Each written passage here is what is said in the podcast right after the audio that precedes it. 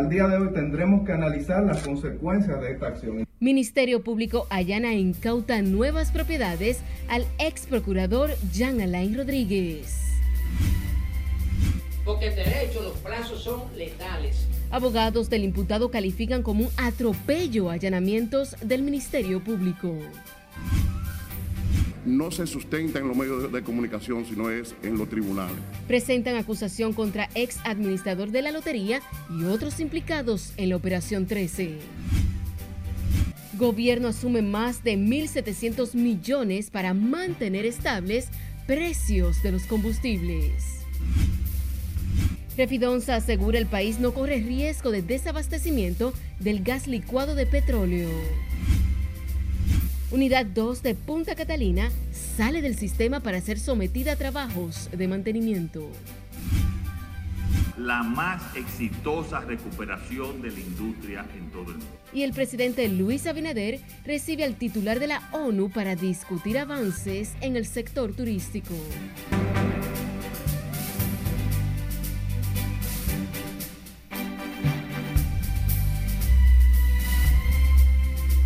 Buenas noches, sean bienvenidos a esta sumisión estelar de noticias RNN. Soy Janiris de León, tenemos mucha información, así que vamos a iniciar de manera inmediata.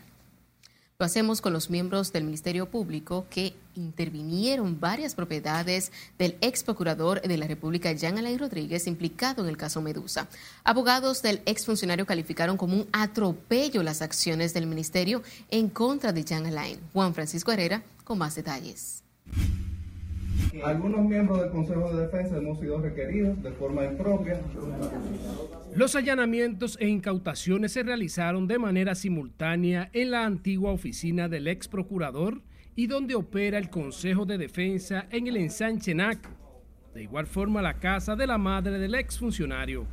El órgano acusador aseguró que no se trata de un allanamiento, sino de incautar bienes que fueron adquiridos, supuestamente del erario público. Al día de hoy tendremos que analizar las consecuencias de esta acción. Indudablemente que ponen entredicho y ponen una difícil situación al Consejo de Defensa que debe ver esto como una especie de ataque. Para desempeñar nuestra labor. La defensa del ex procurador calificó de atropellante la acción del Ministerio Público cuando aseguran falta poco tiempo para la audiencia preliminar. Así como el que tiene que recurrir, por ejemplo, en apelación en 20 días, y recurre al día 21 y se le cae el recurso, hacia la investigación también. Porque en derecho los plazos son letales. Y luego de mucha insistencia le permitieron la entrada a Francisco Franco y también nos informaron de recepción que al momento en que el Ministerio Público llegó, los miembros, que ellos tomaron el teléfono desde el lobby para anunciar que, eh, o sea, teníamos visita, eh, uno de los miembros le trancó la llamada a la persona del lobby y le dijo que no iba a anunciar a nadie en tanto que el Ministerio Público justificó los allanamientos y expresó que en los tres casos se cumplió con el debido proceso. Juan Francisco Herrera, RNN. El titular de la Procuraduría de Persecución a la Corrupción, Wilson Camacho, reveló que los operativos realizados este viernes por el Ministerio Público, donde fue intervenida la Oficina de la Defensa del ex procurador Jean Alain Rodríguez, no se trata de allanamientos, sino de una incautación de bienes adquiridos con recursos distraídos del erario. Precisó que a través de las diligencias procesales del órgano persecutor fueron incautados tres bienes propiedad del ex procurador Jean Alain Rodríguez, principal imputado en el caso de corrupción Medusa. Lo que sucedió en el día de hoy fue un proceso de incautación se incautaron tres bienes en el Distrito Nacional, todos con autorización judicial. Pero estas ni siquiera han sido las únicas incautaciones que se han hecho en este proceso con relación a esa persona investigada. Hace unas dos semanas en las romanas se hicieron otras incautaciones, cuatro incautaciones de, de bienes al menos, entre ellas una villa y un solar. El fiscal anticorrupción advirtió además que cada peso dilapidado del erario a través de distintas estructuras mafiosas será recuperado por el Ministerio Público. La operación Medusa develó un supuesto entramado mafioso que presuntamente operaba desde la Procuraduría, donde se beneficiaron con más de 4 mil millones de pesos. Y tras fallar varios incidentes, el tercer juzgado de la instrucción del Distrito Nacional inició este viernes a escuchar la lectura de acusación formal contra el ex administrador de la Lotería Nacional, Luis Michel Dicent, y otros coimputados acusados de osquertar un fraude millonario contra varios consorcios de bancas de la lotería. Jesús Camilo nos dice más en directo. Buenas noches. Gracias, buenas noches. Familiares y allegados del administrador de la Lotería Nacional volvieron a proclamar su inocencia y califican de injusticia su vinculación al proceso. Luego de intensos debates jurídicos, el Ministerio Público logró avanzar 76 páginas de 241 en la lectura de acusación formal contra el ex administrador de la Lotería Nacional Luis Michel Dicent y otros 10 implicados en el fraude al sector bancas de loterías, desarticulado a través de Operación 13. Desglosadas las pruebas por el órgano persecutor ante el juez del tercer juzgado de la instrucción a Mauri Martínez, la defensa de Dicen restó sustento a las imputaciones. Nosotros todo lo contrario.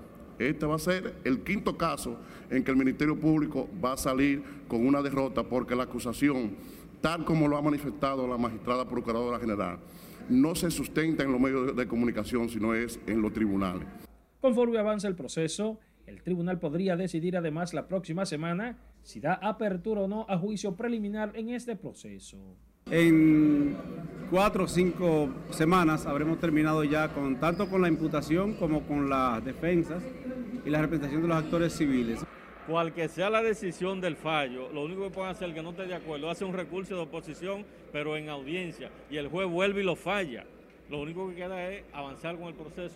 En el caso de corrupción Operación 13, son procesados además la presentadora Valentina Rosario, Jonathan Brea, Carlos Manuel Berigüete, Rafael Mesa y el no vidente Miguel Arsenio Mejía, así como William Lisandro Rosario Ortiz, Eladio Batista Valerio Felipe Santiago Toribio y el camarógrafo Edison Manuel Perdomo, mientras permanece prófugo Leonidas Medina Arbelo. El tribunal fijó la continuación de los debates y presentación de actos conclusivos para el próximo viernes 24 de junio, a partir de las 9 de la mañana. Ante la falta de sustento probatorio, según la defensa de Michel Dicen, aseguró que solicitará la suspensión de la prisión preventiva contra su defendido. Es lo que tengo hasta el momento. Ahora paso contigo al set de noticias. Gracias, Camilo. Una familia residente en el sector Villa Esperanza de las Matas de Farfán denunció que varios de sus miembros fueron agredidos por agentes policiales. La señora Irma Roa, de 76 años de edad, narró que los agentes policiales llegaron a su casa en horas de la noche y sin mediar palabras la emprendieron a golpes contra ella y sus familiares. Yo estoy allí hablando por teléfono y oigo un tiro. Hay niños chiquitos y cuando voy saliendo ahí Veo que con Luis digo, ay, pero es con Luis. Y lo voy a llamar, Luis, ven para acá, ven para acá. Pero cuando yo lo fui a llamar, ya ellos venían con todo su puño lleno de piedras. Y en lo que yo venía para acá, fue que me dieron la pedra. Uno de los policías me apuntó con la 12, mira, dos tiros me dio en el pecho, uno, y me tiró uno para la cabeza, que si yo no quito la cabeza, era para matarme.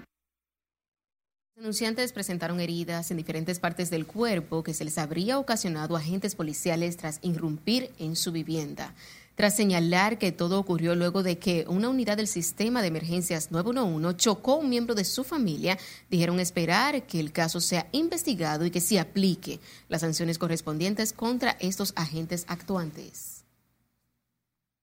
El jurista Carlos Salcedo afirma es improcedente la solicitud hecha por la defensa de Fausto de Jesús Cruz de la Mota, acusado de asesinar al ministro de Medio Ambiente Orlando Jorge Mera, de permitirle ofrecer declaraciones ante los medios de comunicación. El abogado dijo que el escenario que debe utilizar el homicida es un tribunal en presencia de un juez y del Ministerio Público que sea asistido por un abogado para que haya la protección de vida, no solamente en el Código Procesal Penal que está dado, sino de parte de la Constitución de la República. Pero además, él tendrá la oportunidad, la tuvo en la medida de coerción, no lo aprovechó la oportunidad para declarar, dar su versión de los hechos, tiene el derecho de una defensa técnica, lo va a hacer en la audiencia preliminar, en la fase intermedia, y lo va a hacer en el juicio de fondo, si él quiere. Según el documento de solicitud, el imputado quiere explicarle al país y a la sociedad en general, a través de los medios de comunicación, cómo fue que ocurrieron los hechos que provocaron el asesinato a tiros del ministro de Medio Ambiente. En otra información, fueron apresados por la Policía Nacional tres personas acusadas de atacar a mano armada a un mensajero del municipio de Yásica, en la provincia de Puerto Plata, utilizando una camioneta rotulada de la Junta Distrital Santiago Oeste. Entre los detenidos está Walden Castaño, quien se desempeñaba como subdirector de limpieza en la administración de la entidad. Los demás detenidos son Álvaro Rodríguez y Randy Genao. Los apresados asaltaron a mano armada a un mensajero del consorcio Banca Real, a quien despojaron de una suma indeterminada de dinero. Y sepa que un delincuente resultó muerto momentos que junto a otro intentó asaltar a mano armada una tienda de ventas de bebidas alcohólicas en el complejo habitacional Ciudad Modelo en Santo Domingo Norte. Al momento de llegar al negocio, uno de los delincuentes disparó contra la seguridad, quien repilió la acción y resultó muerto el asaltante. En el video se observa cuando el otro ladrón toma el arma de fuego que portaba su compañero y huyó de la escena montándose en un vehículo que le esperaba en la acera del frente de este negocio.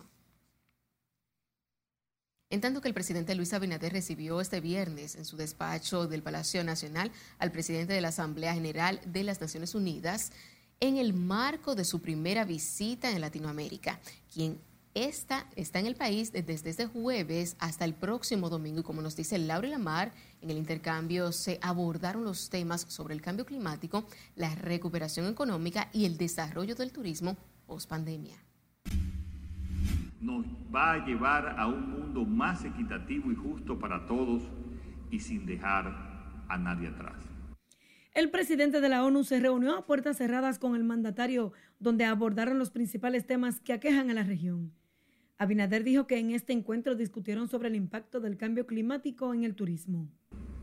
Hemos visto cómo acciones coordinadas y mancomunadas impulsaron a que nuestro modelo de turismo dominicano se destacara mundialmente por lograr la más exitosa recuperación de la industria en todo el mundo.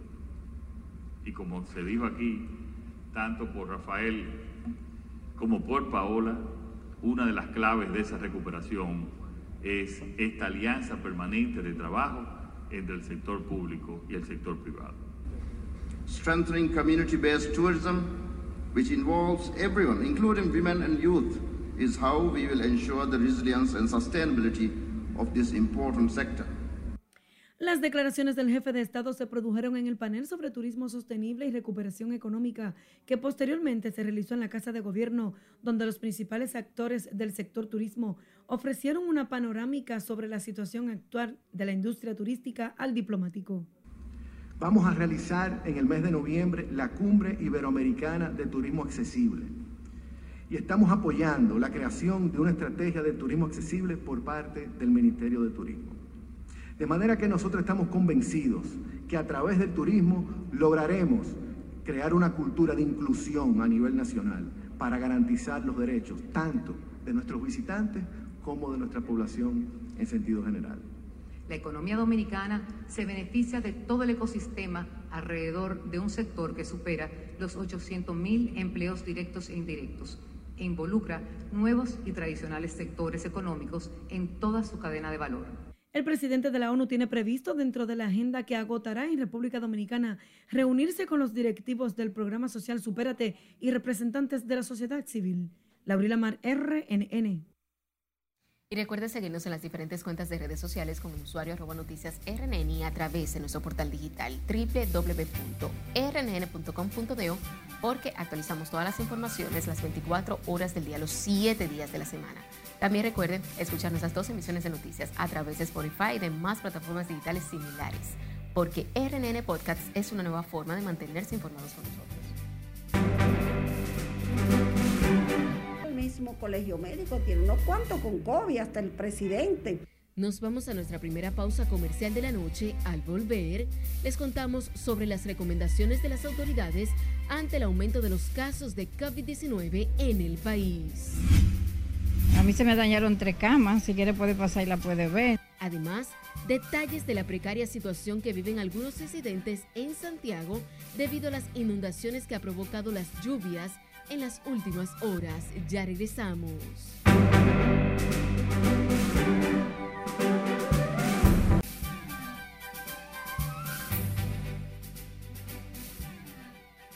Iniciamos este bloque internacional con el presidente ruso, quien aseguró este viernes no tiene nada en contra de una eventual adhesión de Ucrania a la Unión Europea después de que la Comisión Europea recomendara otorgar el estatuto de candidato a Ucrania en plena ofensiva militar rusa. Catherine Guillén está con nosotros y nos presenta el resumen internacional. Gracias, muy buenas noches. Según indicó Putin, a diferencia de la OTAN, la Unión Europea no es una alianza militar en referencia al Pacto de Defensa Transatlántica liderado por Estados Unidos, al cual Zelensky esperó en un momento adherir.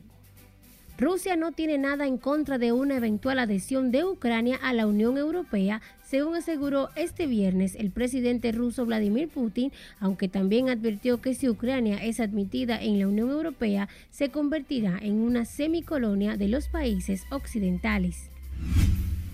El primer ministro británico Boris Johnson visitó este viernes Kiev para reunirse con el presidente ucraniano Volodymyr Zelensky en su segundo viaje al país desde que comenzó la guerra. Pasamos a Estados Unidos, donde el expresidente Donald Trump calificó este viernes de izquierdistas radicales a los miembros del Comité del Congreso que investiga el asalto al Capitolio y consideró que su conclusión sobre lo ocurrido el 6 de enero del 2021 es un fraude total. Tres palestinos murieron este viernes en enfrentamientos violentos con el ejército israelí durante otra redada en el campo de refugiados de Jenin, al norte de Cisjordania ocupada. En Colombia, captado en cámara, quedó un robo masivo que se realizó dentro de un autobús que transportaba al menos 30 pasajeros que viajaban en un colectivo intermunicipal sobre la vía que comunica a los municipios Siberia y Tenjo, quienes fueron intimidados con armas y cuchillos para que entregaran sus objetos de valor. Afortunadamente, uno de los pasajeros pudo contactar con la policía y al momento de esos asaltantes desmontarse del autobús, fueron intervenidos por los agentes quienes lograron capturar uno de los tres asaltantes. En Colombia también un oficial de la División de Explosivos de la Policía resultó gravemente herido cuando trabajaba en desactivar una motobomba en el municipio de Suárez, departamento de Cauca. Además, unas 20 personas resultaron heridas por la onda explosiva, mientras que 17 viviendas y 11 locales fueron dañados. Finalizamos este recorrido internacional en México, donde agentes de la policía del Valle del Chalco rescataron hoy a una niña que se encontraba abandonada dentro de un tinaco y quien había sido dejada ahí por sus padres, presuntamente porque tenían que salir a trabajar. Las autoridades fueron alertadas por los vecinos quienes escucharon los gritos de la niña, mientras que los responsables ya fueron detenidos. Hasta aquí las noticias internacionales de esta noche. Retorno contigo.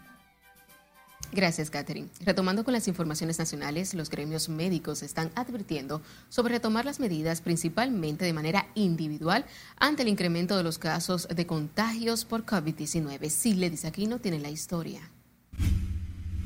A la población de que este fin de semana lo hagan con comedimiento, los especialistas llaman a la población a ser prudente y mantener las medidas de bioseguridad contra el COVID. En ese sentido, la presidenta de la agrupación médica asegura el aumento de los casos por la enfermedad se comenzarán a sentir con más fuerza a partir de la próxima semana. Usted va a una oficina y encuentra a la secretaria, otros colaboradores. Yo te voy a poner ejemplo, el mismo colegio médico tiene unos cuantos con COVID, hasta el presidente.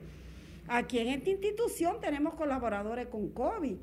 En todos los sitios tú vas a encontrar el COVID, porque es que hay una ola. Coral Pereira dijo que lo más preocupante es el subregistro debido a las pruebas que se pueden adquirir en farmacias. Y la persona con el malestar van, la compran y se la hacen en su casa y eso no se reporta. Pero la verdad es que hay una ola. Aunque lo quieran negar, la ola está. Mientras la dirigencia del colegio médico llama la atención sobre las fiestas clandestinas o llamados teteos, que siguen siendo el principal motivo para los contagios. Eh, un llamado sobre todo a los empresarios que tienen negocios donde se llama el famoso teteo, que vemos eh, todos los días lleno de personas sin ninguna protección, sin ningún distanciamiento, como que todo ha terminado. El boletín epidemiológico de este viernes reporta 963 nuevos contagios, 3.799 casos activos y cero defusiones. 8.511 muestras fueron procesadas y la letalidad es de 0.74%. Desde el inicio de la pandemia COVID en el país se han registrado 4.382 decesos. Sila Disaquino, RNN. La Coalición por la Seguridad Social Digna criticó la forma en que el gobierno entregará los recursos de 25 mil personas afiliadas a la Seguridad Social de 7 mil millones de pesos que tienen fondo. En ese sentido, Matías Bosch, vocero de la coalición, dijo que con los fondos de la AFP solo se benefician seis sectores que son quienes las dirigen. Porque ningún país ha soportado ni soportará pasar hambre, ver a su papá o a su mamá o a su vecino pasando hambre, o la gente cotizando para saber que pasará hambre por pensiones que no van a ser ni del 30% del salario mientras seis grupos poderosos se llenan de dinero y han capturado ya más de 80 mil millones de pesos. Al depositar una ofrenda floral en el altar de la patria junto a varias organizaciones, el vocero advirtió sobre la crisis social que pudiera generar las bajas pensiones y la falta de cobertura a los afiliados a la seguridad social. La directora de Información de los afiliados a la Seguridad Social, Carolina Serrata, dijo que en los próximos 45 días comenzará la devolución de los fondos ahorrados por los trabajadores que no calificaron para una pensión aseguró que la DIDA se mantendrá vigilante a fin de que se cumplan con lo establecido en la Ley sobre Seguridad Social. La disposición establece la entrega de los recursos a los afiliados debido a que iniciaron sus cotizaciones a los 44 años y no alcanzarán las cuotas requeridas para tales fines. Ahora nos vamos a Santiago, donde sus principales calles y avenidas se encuentran anegadas y al menos 500 viviendas se inundaron por las fuertes lluvias que se registran por una vaguada que incide sobre nuestro territorio. Junior Marte nos dice más en la siguiente historia. Desde tempranas horas, los residentes en este sector buscan deshacerse del resultado que las fuertes lluvias dejaron en sus viviendas. No solo las casas se vieron afectadas por las lluvias, decenas de vehículos quedaron atrapados en el sector La Noriega, al sur de Santiago. Esos 40 vehículos fueron sacados, recuperados a las 1 y 30 de la madrugada. Ya todo está normal. El subdirector de la Defensa Civil, Francisco Arias, explicó además que en La Gloria, al oeste de la ciudad, fue la zona más afectada por las lluvias, que dejó prácticamente sin nada a gran parte de sus residentes. Lo que debemos estar atentos a estas lluvias porque podrían provocar inundaciones repentinas en estos lugares. Bueno, esto fue increíble, esta agua de ayer. A mí se me dañaron tres camas, si quiere puede pasar y la puede ver. Se me dañaron tres camas, todo, ve cómo está todo enlodado, la nevera se me cayó, ve cómo está la nevera ahí en Caramá todavía. Nunca había visto tantas aguas metidas ahí entre la marquesina de la iglesia y en mi casa, ve que eso es bien alto ahí. Y el agua llegó hasta allá arriba. Esto es imposible, no podemos seguir con esto. Hay que tratar a ver si si el síndico de aquí de, Santiago Oeste eh, puede hacer algo por nosotros. El sacerdote Carlos Javier también narra la dramática situación que vivieron ya que su parroquia resultó afectada por el temporal. Tuvimos un total como de 95 casas inundadas, pero ya el agua bajó y, yo fui también uno de los afectados, estamos aquí limpiando, sacando el agua. Entre los sectores afectados figuran los jardines, Olla del Caimito, Los Salados, El Ingenio, El Nazareno, La Cambronal y otros. En Santiago, Junior Marte, RNN. El Centro de Operaciones de Emergencias mantiene seis provincias en alerta por posibles crecidas de ríos, arroyos y cañadas, así como inundaciones repentinas o urbanas debido a los aguaceros que estarán generando la incidencia de una vaguada en altura. Ante las condiciones climatológicas en el país, el COE recomendó a la ciudadanía abstenerse de cruzar ríos y afluentes que presentan alto volumen de agua. mantiene un nivel de alerta amarilla para las siguientes provincias. Santiago y Monteplata. Verde continúa La Vega, Monseñor Noel, Atomayor, San Pedro de Macorís. Se descontinúa la alerta para el Gran Santo Domingo, San Cristóbal y El Ceibo. El Centro de Operaciones de Emergencias exhortó a las pequeñas y frágiles embarcaciones no aventurarse mar adentro debido al mal tiempo y llamó a la ciudadanía a abstenerse de usar balnearios en las provincias bajo alerta. La Defensa Civil se prepara para hacer frente a la temporada ciclónica que se prevé será muy activa, por lo que desde ya preparan la logística con el personal provincial para socorrer a la población en caso de que sea necesario. Juan Salas dijo que debido al arduo trabajo que realizan requieren un incremento presupuestario superior a los 180 millones de pesos que reciben en la actualidad y Defensa Civil se encuentra capacitando y sobre todo muy importante, muy importante esto, articulándose con diferentes actores, porque la respuesta a veces del territorio. Justamente estamos trabajando la capacitación primero desde el punto de vista del conocimiento. El director de la Defensa Civil habló en el marco de una misa por el 46 aniversario de la institución de socorro, donde anunciaron la creación de un código QR con la ubicación de los refugiados más cercanos a la ciudadanía en temporada ciclónica. En tanto que el director del Instituto de Recursos Hidráulicos, Olmedo Cava, informó que los trabajos de construcción de la presa Monte Grande alcanzan el 74% tras asegurar que la obra estaría lista para el mes de diciembre. Agregó que la obra no solo incrementará la disponibilidad de agua en las provincias de Barahona, Bauruco, Independencia y Azua, sino que controlará las inundaciones que se producen en la cuenca baja del río Yaque del sur. Tenemos todas las condiciones para terminar el proyecto eh, a final de año. Siempre nosotros hemos también manifestado de que deben darse condiciones eh, climatológicas favorables al proyecto, igualmente la parte financiera el director del INDRI informó además que trabajan en las comunidades que alojarán a los 390 familias que fueron desalojadas de las zonas de Monte Grande, La Meseta, San Ramón y Los Guiros para entregarles a finales del mes de agosto.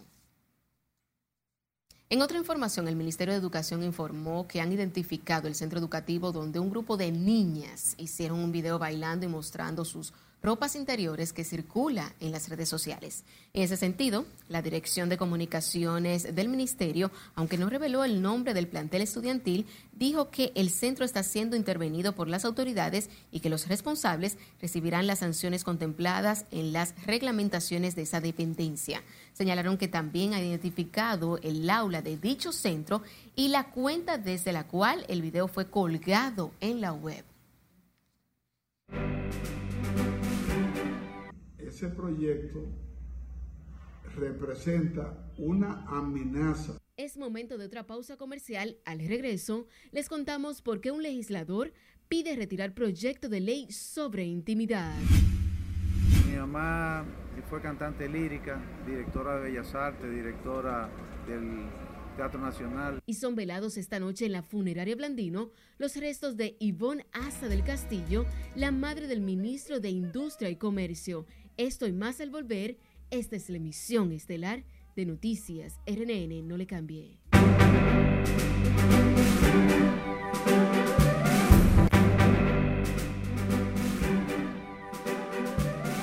Muy buenas noches, feliz inicio del fin de semana o continuando el fin de semana. Vámonos para la Liga Nacional de Baloncesto porque Atención, los Leones jugaban en el Mauricio Báez contra los Reales. Kelvin Solano, wow, solito. Los Leones derrotaron a los Reales 83 por 64. Rugen, los Leones de Santo Domingo, calentando la pista y en su casita el mejor Juan Guerrero con 20 puntos, 21 rebotes, 5 asistencias.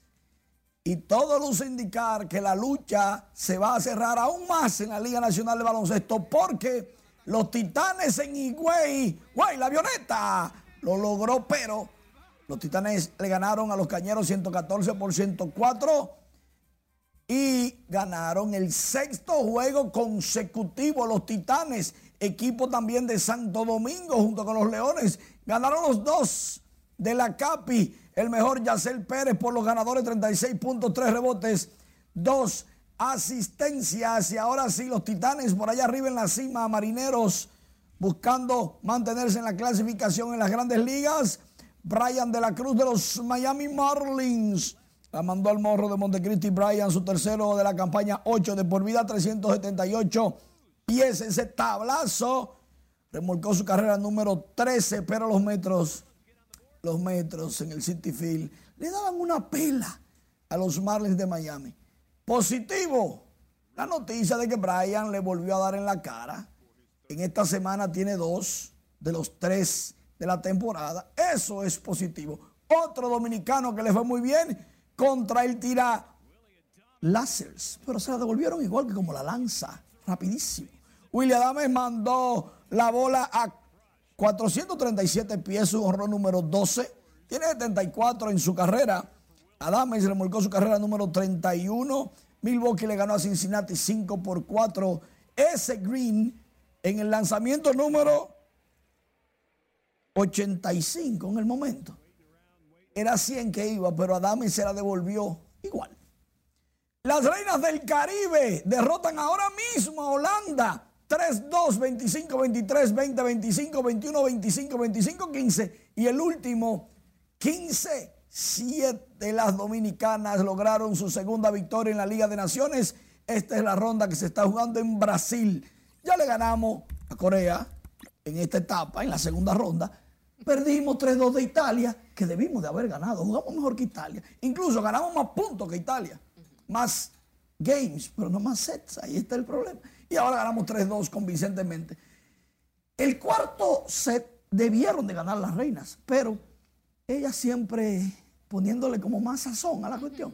Ganaron en el quinto. Casi se me va el aliento, pero bien, ganamos igual. Enhorabuena para ellas. Te siento muy feliz dando esa información. Es que es viernes y las chicas, yo soy débil con las chicas y más las reinas. Muchísimas gracias, Mari. Incluyete. El gobierno volvió a congelar los precios de todos los combustibles para destinar para esta semana 1.765 millones de pesos para el subsidio de los carburantes y evitar alzas de hasta 10 pesos por galón. Conductores y amas de casas, aunque respaldan la medida, aseguran precios de los combustibles aún continúan elevados. Lince Alcántara con más. Los temas claves que continúan afectando al mercado son recurrentes. La guerra en Ucrania, con más de 100 días de hostilidad, lo cual ha hecho que los precios aumenten a niveles, como dije previamente, históricos. A partir de este sábado 18 de junio y hasta el viernes 24, los dominicanos podrán adquirir los combustibles al mismo precio debido al congelamiento en sus precios dispuestos por el gobierno. Los precios son los siguientes. La gasolina premium se venderá a 293 pesos con 60 centavos por galón. La regular se venderá a 274 pesos con 50 centavos por galón. Por su parte, el gasoil regular se venderá a 221 pesos con 60 centavos por galón, mientras que el óptimo se venderá a 241 pesos con 10 centavos por galón. Asimismo, el gas licuado de petróleo se venderá a 147 pesos con 60 centavos por galón. Del Estado no haber acogido las alzas desde los inicios de la guerra entre ambos países europeos, la gasolina habría tenido un aumento de al menos 95 pesos el galón. Las alzas mandatorias eran de 7.24 pesos para el GLP, de 96 pesos para la gasolina premium, de 103 para la regular y de 124 pesos para el gasoil regular y la premium.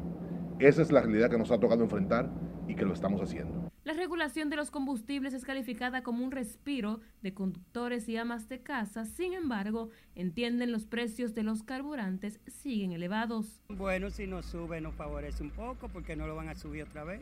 Nosotros estamos viviendo eh, el, el, día a día, pero no el día a día, porque antes por lo menos vivíamos un día a día y por lo menos teníamos para subsistir el, el día próximo si no trabajábamos. Pues nosotros estamos en un sistema ahora mismo que el que no trabaja no come. Con el subsidio de la tarjeta de gobierno, eh, por lo menos lo aumentaron ahora a cuatro galones, porque nada más eran dos que tenía y para uno pasar por lo menos un mes había que echarle siete galones. Oh, por lo menos uno se mantiene igual porque no, no como quiera no lo compra caro.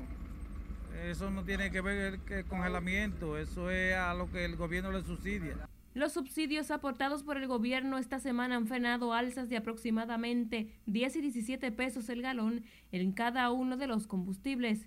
Así lo ha informado el gobierno a través del Ministerio de Industria y Comercio. Lenzi Alcántara, RNN. A propósito de los carburantes, Repidonza garantizó este viernes que el país no se encuentra en riesgo de desabastecimiento del gas licuado de petróleo, tras informar que recibió el último embarque de la empresa Geogas conforme estaba pautado. La empresa resaltó que mantiene una relación comercial con Geogas y por medio de la cual esta última suple GLP mediante un contrato desde el año 2019. Asimismo, indicó que el contrato garantiza entregas mínimas mensuales de GLP a Refidonza e indica la empresa es responsable de los permisos medioambientales que requieren las operaciones de sus buques. La unidad 2 de la central termoeléctrica Punta Catalina salió de servicio y así se mantendrá hasta el próximo domingo. La planta estará fuera de servicio durante tres días para ser sometida a trabajos de mantenimiento, según se informó. Las autoridades garantizaron que la salida de la unidad 2 de Punta Catalina no provocará apagones debido a que las demás generadoras están supliendo la demanda de energía.